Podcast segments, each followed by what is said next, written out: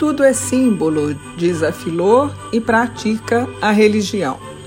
O Natal faz parte dessa cultura simbólica de comemoração a qual se permitem até os ateus e agnósticos, porque ela é cheia de magia e beleza, cultura imemorial do Ocidente. Ela começa na Europa na noite do solstício de inverno, no hemisfério norte, a mais longa e fria e escura. Símbolo, depois de uma noite assim, só podia melhorar. Expectativa de novos dias, de nova vida.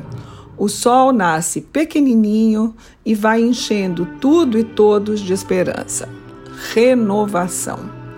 Esse bebê tinha sido concebido no solstício de verão, época das nossas atuais festas juninas, e vai morrer no equinócio de primavera, depois transformado em Páscoa no calendário cristão.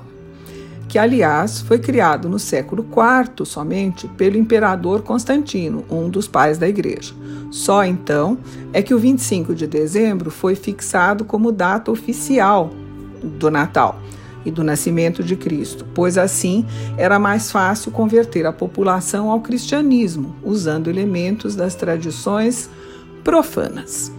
A data passa então a abrir o ano litúrgico.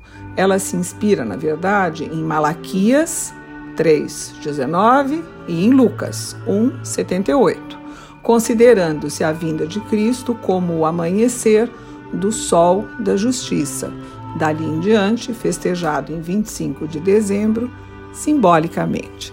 Interessante, não é?